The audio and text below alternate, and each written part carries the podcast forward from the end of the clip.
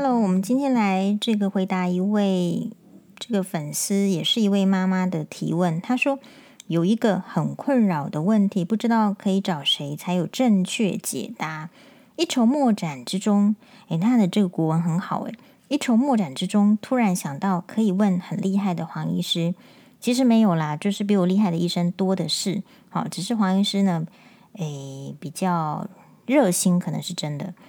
所以，如如您方便的话，想请教一下哈，请问儿子有散光加五十度近视的状态，呃，是否需要散瞳？他看过三位医生，有的说不需要，有的说要，所以其实妈妈就很混乱。好，这个是很常见的问题，所以黄医师把它提出来，我们大家一起听听看。那因为医生其实也不想要解释太多，我也不想不敢一直问啊，病人也不敢一直问。好，那还是说他可以就是预约这个黄医师的这个挂号来看。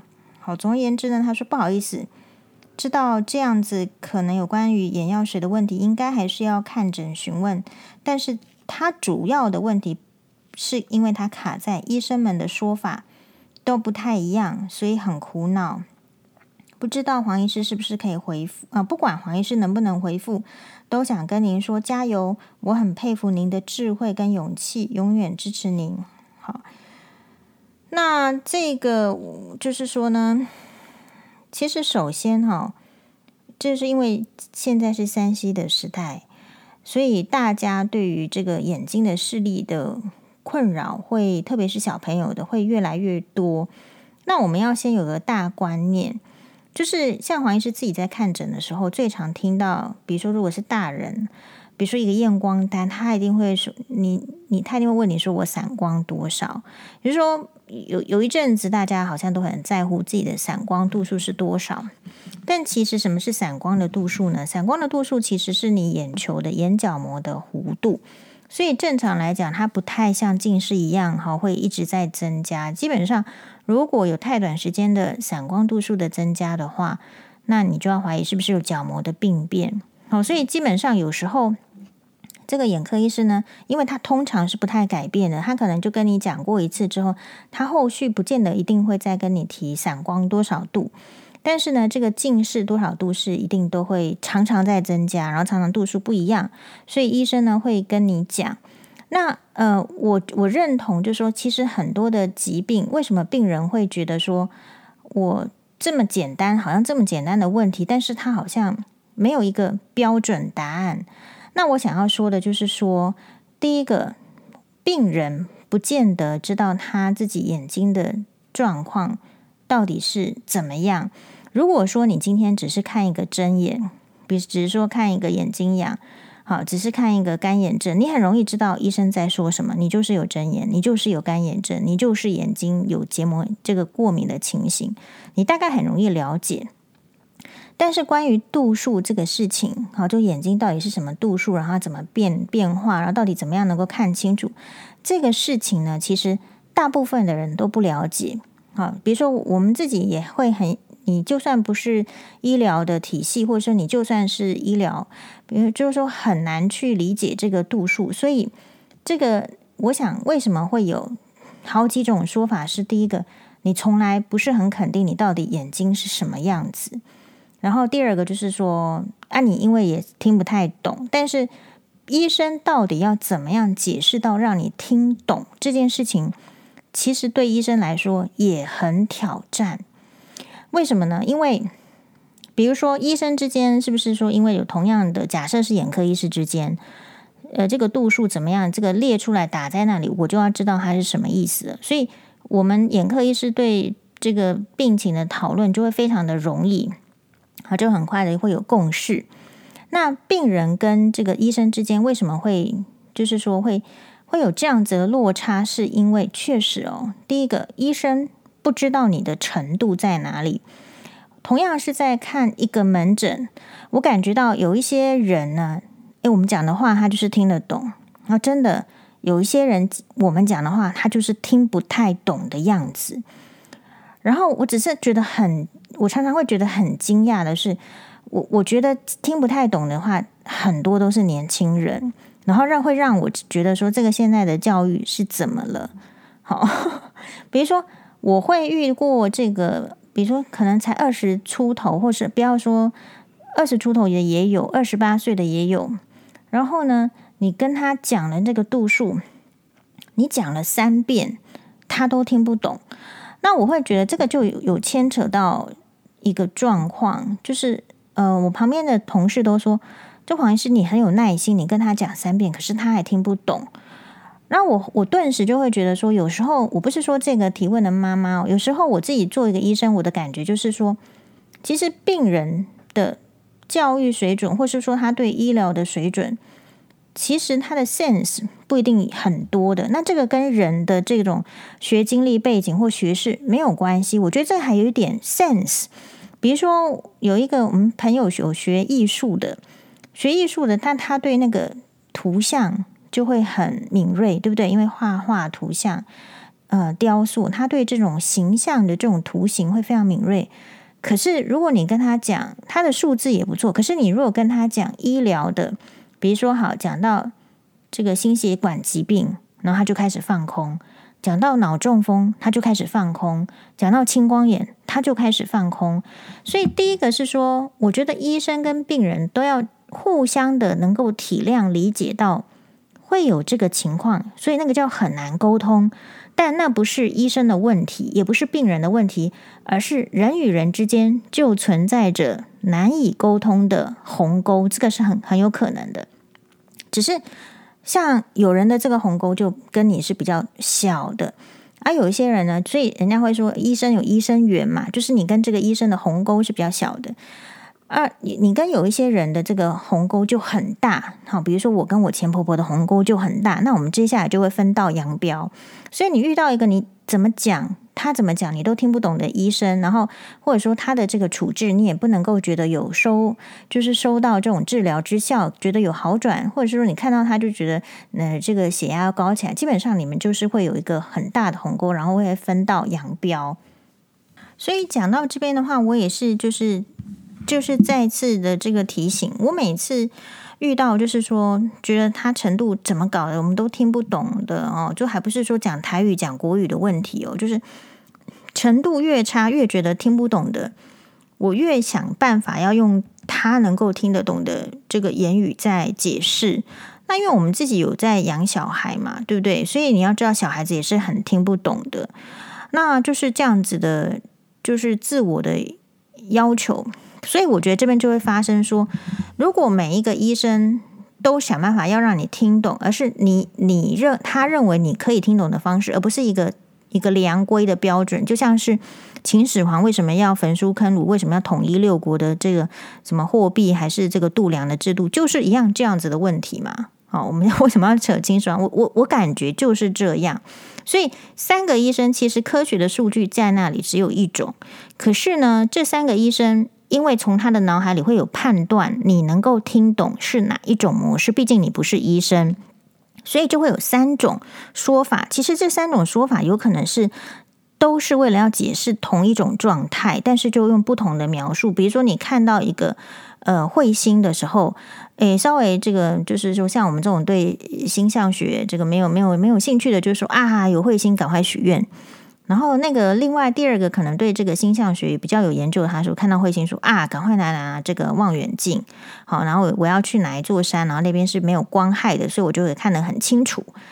呃，彗星，然后可能最第三种人，他可能就是在彗星还没有来之前，他就已经算出彗星距离地球有多少距离。好，所以我的意思是说，我们不要太去问。如果你真，但是你当然问了嘛，因为你的感受就是这样。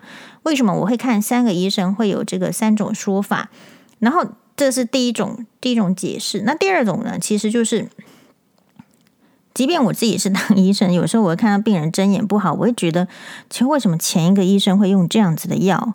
也有是这样，但是就是说，所以有没有这个东西？如果它不是单一的一种选择的时候，所以我们在医疗体系，我们要学 Golden Standard，就是黄金的标准啊，就是说这个遇到这个病，它能最处理好，其实都已经有 evidence base，都是有事实证据，就是说怎么样的治疗是好的，然后你要知道。那如果说所以我们后来的这种教育体医疗教育体系应该是会采用这样子的，所以其实是比较好沟通的。在更早之前，还真的是会更乱。那我们来看一下哈，我们之前是不是有讲到那个儿童近视？你一定要知道说，我们在讨论眼睛的度数的时候，是包括你到底是近视、远视，然后第二个部分你是散光，然后散光有多少？基本上超过两百度的就是高度的，比如说近视。呃，近高度近视要超过五百度啦，高度散光就是超过两百度。那你如果散光的话，因为它不是用点药水矫正，所以它就是用这个眼镜来调整。那我觉得有个概念很重要，很重要，大家常常忽略的是，这个我们在讲度数的体系，跟你说你去比，可以比到零点几。是不一样的，所以比如说小朋友很小，如果你还没有教他比缺口，就是上下左右看起来是在哪一个方向的时候，他只能够去打一个电脑验光给我们看，然后我们会知道他几度。假设是远视三百度啦，或是近视一百度，就是这样子。但是没有人，因为他没有比出来，我们并不能够知道他真实的视力在哪里。比如说。假设是近视一百度的话，他自己的眼睛，因为小朋友的眼睛的角睫状肌是比较有调节力的。有些小朋友他是可以比的比较好，他就可以看到零点七、零点八，还是没问题的。但是有些小朋友他的调节能力一百度，他就是说这个聚焦已经落在视网膜前方了，所以是叫近视。那聚焦这样子，他就是没有办法用自己的调节力把它调回去。正确的位置上看到清晰的影像，那它可能就只有比到零点三、零点四，所以比的比较多的，我们就觉得，诶，也许还可以再看，但是也可以点药水，让它不要再增加。那如果你已经就是说度数已经是这样，好，然后呢，你又比的比较少，就是可以明显的看出你自己的要调节的能力是可能是很差了，或是吃力，或甚至没有的时候，当然就要辅助工具，就像是说我们。在评估说，哎，你这个度数到底什么时候需要点药水？那你就知道点药水的目的是什么？点药水的目的其实是，比如说治疗假性近视。然后呢，我们讲到这，为什么外面的狗这么凶？好，管它外面的狗叫的再怎么样凶，我的时间也不能随便被。被狗浪费，所以我继续讲。所以假设这个假设啦，哈，假设这个小朋友假设说，诶，他右边可以裸视，就是不戴眼镜的情况之下，比到零点七，左边比到零点四。那他的原因是因为这个散光是比较高的，右边是一百七十五度，左边是一百度的话。那确实哦，因为高度比较高的这个散光，造成他的视力是有比较差的。当然，你戴上眼镜就可以比到一点零、一点一哦左右都没有问题。我们当然不会写到一点一啦，我觉得他应该写错。好，那但是他的问题是说，诶，目前除了天生的散光，我们刚刚有讲，散光的意思是角膜的弧度嘛，所以这是天生的数字。那既然你的散光影响到两边的视差有视差，你戴上眼镜。就好啦，那是没问题。他的问题是说，不管好像有一个印象是说，哎，近视二十五度、五十度这么少，需不需要点散瞳？那他就有医生说啊，这个一一个说需要，另外两个说很轻微不需要。到底是五十度还是二十五度？那所以他就上网找，然后有众说纷纭，不确定有没有副作用。第一个，任何药物都是有副作用的啊，永远谨记这句话。只是说副作用跟你得到的好处之间是不是好处多得多，副作用可以比较忽略。比如说散瞳剂阿托品的话，假设是哎。你还有分浓度啦，所以它阿托品散瞳剂是瞳孔会散大，因此那对我们来讲，副作用就是你会比较畏光。那你如果浓度太高，你除了畏光之外，有一些小朋友他调节力在比较差的，他看近距离的东西也会不清楚。所以有一些人为什么没有办法点散瞳剂，没有办法点阿托品，是因为他没有办法读书写字哦，那他就很难。所以这些小朋友可能就会进到去戴塑形片。那所以，如果是我的立场，你说二十五度当然是可，就是可点可不点。但是呢，其实假设是令我的话呢，也可以也可以点啊，就把这二十五度点掉。那呃，所以你这个二十五度到底是真的近视还是假的近视，也要点药水嘛。如果你点了药水点掉了，那这个就是假性近视啊。那你如果点还点不掉。那就是真的近视，那真的近视可能还是可以看你近视的弧度的增加。假设说你的小朋友一直用眼很过度，然后你其实很快的会增加近视度数，那就是要点好，因为我们不怕小朋友近视，小朋友近视比率很高嘛，台湾至少七八成以上。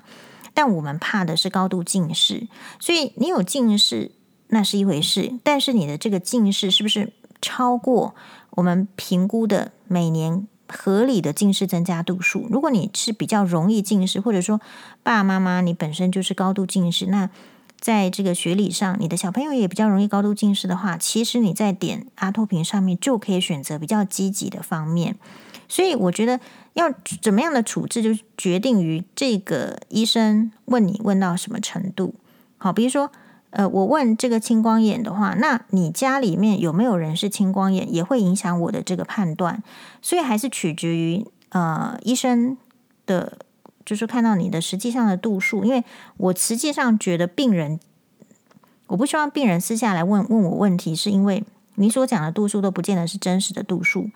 比如说你我们在医院的 training 是，你今天就算外面的医院告诉你是这样，你你你来到我们医院，我们也是要重新再做一次检查。好，我不会说完全照你讲的，就是一定是那样。好，希望这个问题呢，就是可以。哎，这个就是对你有一些帮助，哈，好，那么就感谢感谢这个提出问题，哈，我觉得呃，医生跟病人之间呢，就是要这样子提出问题。那我们上次很倒霉，也是有一个，就是，我是讲说那个不要太年轻的时候就戴隐形眼镜，呃，其实也是为了这个大家的眼睛好嘛。你如果不喜欢，你就去戴呀。哎，然后就有那种妈妈，就是来撸啊，来酸呐、啊，哈，什么？其实他戴的是塑形片，就根本不在我讨论的范围。啊，像那种人，我就会把他轰出去。那其他的人，你说是诚心要来讨论的，那我们就好好的来讨论，这个都很 OK 的。好，好，谢谢大家，拜拜。